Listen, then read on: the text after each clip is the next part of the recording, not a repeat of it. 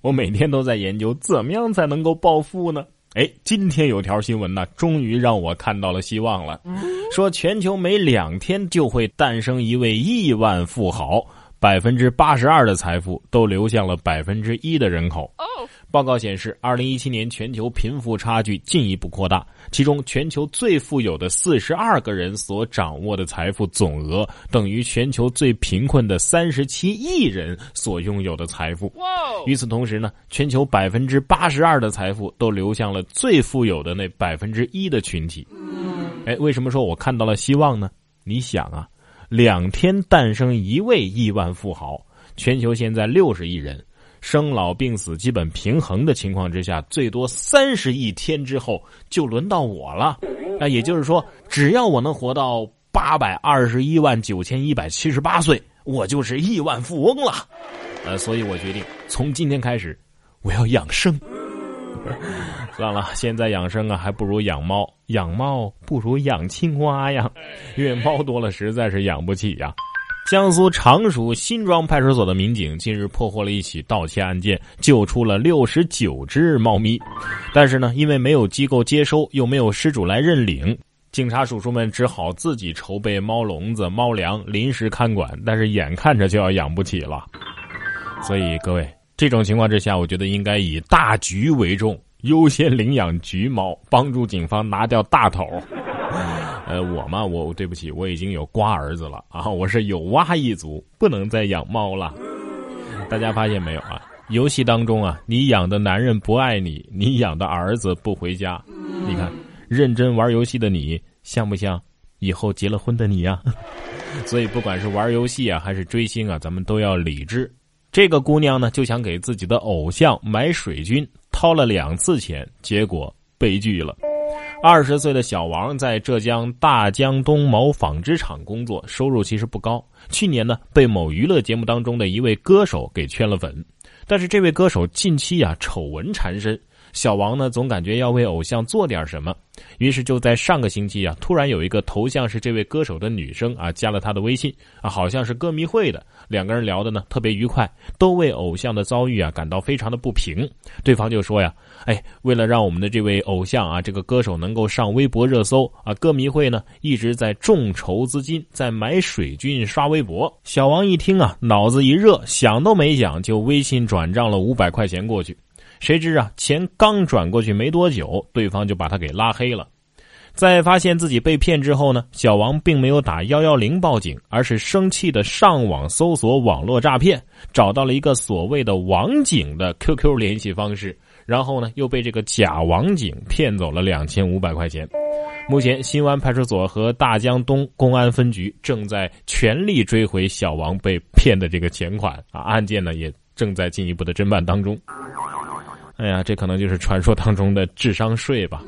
一看就不了解行情，这点钱哪够买水军的呀？是吧？这位大哥，你也清醒一点吧！说四十九岁的男子瞒着家人在桥洞里住了十年，干嘛呀？研究彩票，还坚持说呀，我我我有了成果之后我就回家。四十九岁的王成洲啊，至今呢还在坚持自己的梦想。他的梦想啊是要出四本书，哪四本书呢？分别是心法。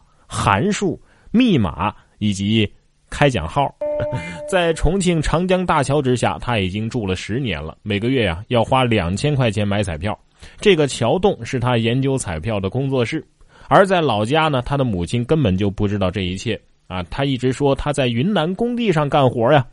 前不久，这个谎言终于被戳穿了。母亲要求儿子：“哎呀，回家过年吧。”但是王成洲啊，坚持说我自己得有了这个研究成果之后才能回去。相关专家表示啊，彩票的开奖规律和概率是随机的啊，从结果反推其规律，那几乎是不可能的。这不就是现代版的守株待兔吗？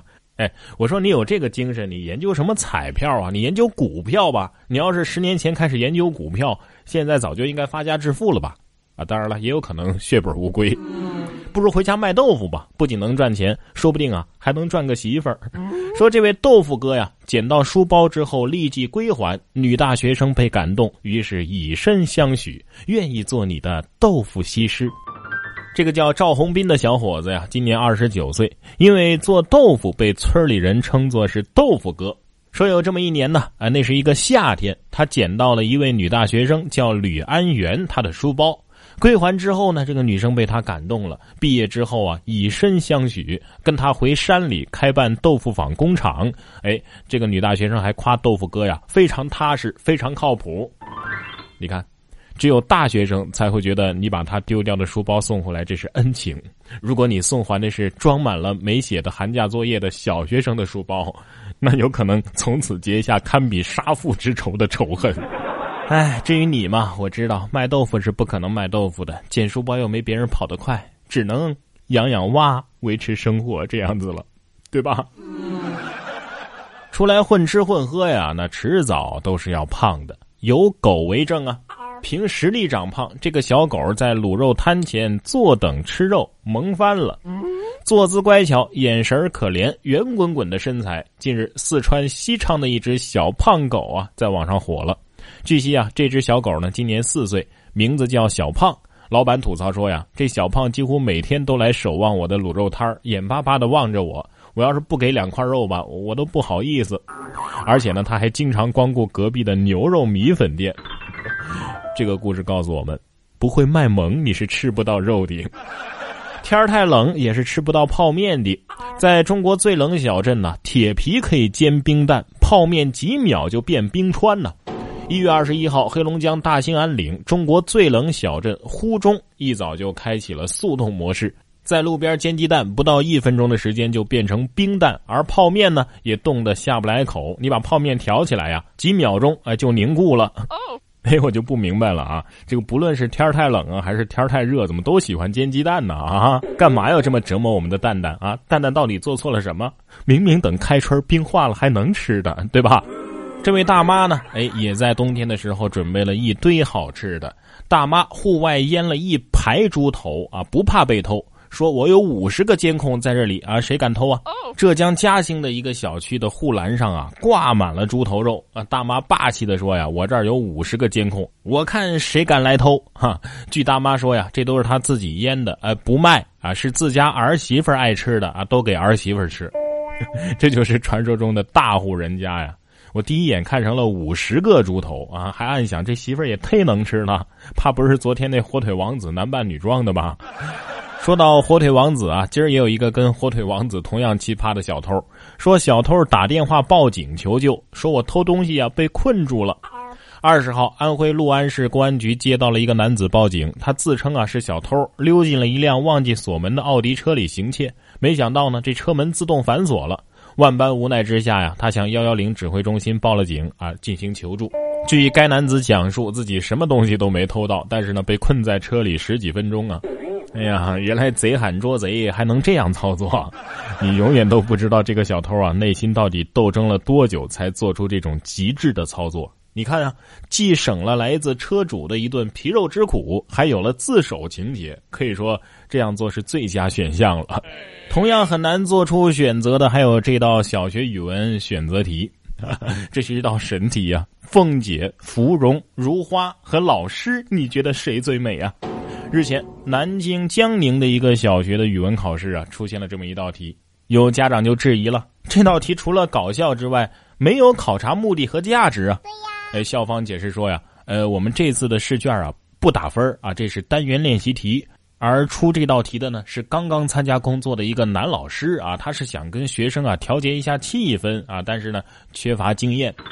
我觉得不缺乏呀，经验很老道啊，这是直男能够打出的。最极限的操作了，唉，为什么现在的小学生小小年纪就要承担这么多？他们只是孩子呀。咱们大人要是也想跟孩子一样体验体验考试通过的快乐，现在也估计也就只有考驾照了，是吧？这是发自内心的喜悦呀。说女子拿到驾照摆喜宴庆祝，家属说呀，她所有的科目都挂过，拿到证是太高兴了。十九号，湖南长沙一个女子为了庆祝自己拿到驾照，在酒店里摆了十多桌酒席啊，邀请亲朋好友为其庆祝。家人说呀，女子每一个科目都卡住过，所以为了庆祝，现场不仅拉了庆祝横幅，还请了司仪，甚至大家呢还都准备了份子钱。反正能搞的都搞了，能表示喜庆的都表示了。饭店的老板表示啊，哎，这是当地风俗，大家一般都办，大家一般。都办，你你们就是为了收份子钱吧？啊，这架势再放点鞭炮就能超过结婚了。哎，驾校教练是不是有一种学生考上了清华北大的感觉啊？啊，跟学会开车同样兴奋的还有这个刚刚学会跳伞的女孩。说这个女孩呢，跳伞初体验，兴奋的大叫，结果假牙从嘴巴里飞了出去，砸中了教练。这是美国的一名年轻的女子啊，日前首次尝试跳伞运动，她兴奋的在天空当中呐喊呐，大叫啊，想不到假牙竟然从嘴里飞了出去，疑似啊打中了身后的教练的护目镜，吓得她赶紧用手捂住嘴，不敢再大喊大叫了。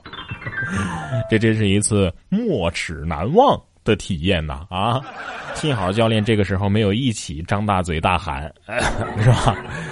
最后我们来说一说备受关注的电梯劝烟猝死案，二审已经宣判，劝烟者无责，不用赔钱。二十三号，男子电梯内劝阻吸烟后老人猝死案，二审公开宣判，法院驳回了死者家属田女士的诉讼请求。其实，在一审判决当中啊，已经判决了杨先生补偿田女士一点五万，这样一个判决呢，也在二审当中被纠正了。一审、二审呢，一共有一点四万元的诉讼费，也全部由田女士来承担。此前呢，杨先生在电梯内劝阻老人吸烟，引发了争辩。不料呢，呃，不久之后啊，老人心脏病发作猝死，其家属就向医生啊索赔四十万元。事实上呢，在一审结束之后啊，这个医生出于人道主义，哎，虽然说坚持自己没错，但是已经接受了判决，表示愿意赔钱。但是死者家属不同意啊，啊，硬是要提出上诉，坚决要索赔四十万。现在二审下来，哎，一分钱也不用给你了，你还得倒贴诉讼费，都愣着干嘛呀？鼓掌啊！感谢这死者家属锲而不舍的精神啊！是你们让正义重现人间的。为你们鼓掌啊！极其热烈的鼓掌。正义可能会迟到，但是永远不会缺席。But，三次迟到算一次旷工啊！正义你自己看着办吧。然哥说新闻，新闻脱口秀。想要跟我取得交流的朋友，您可以关注微信公众号“然哥脱口秀”，发送微信消息，在喜马拉雅 APP 搜索“然哥脱口秀”，可以点播收听更多精彩节目。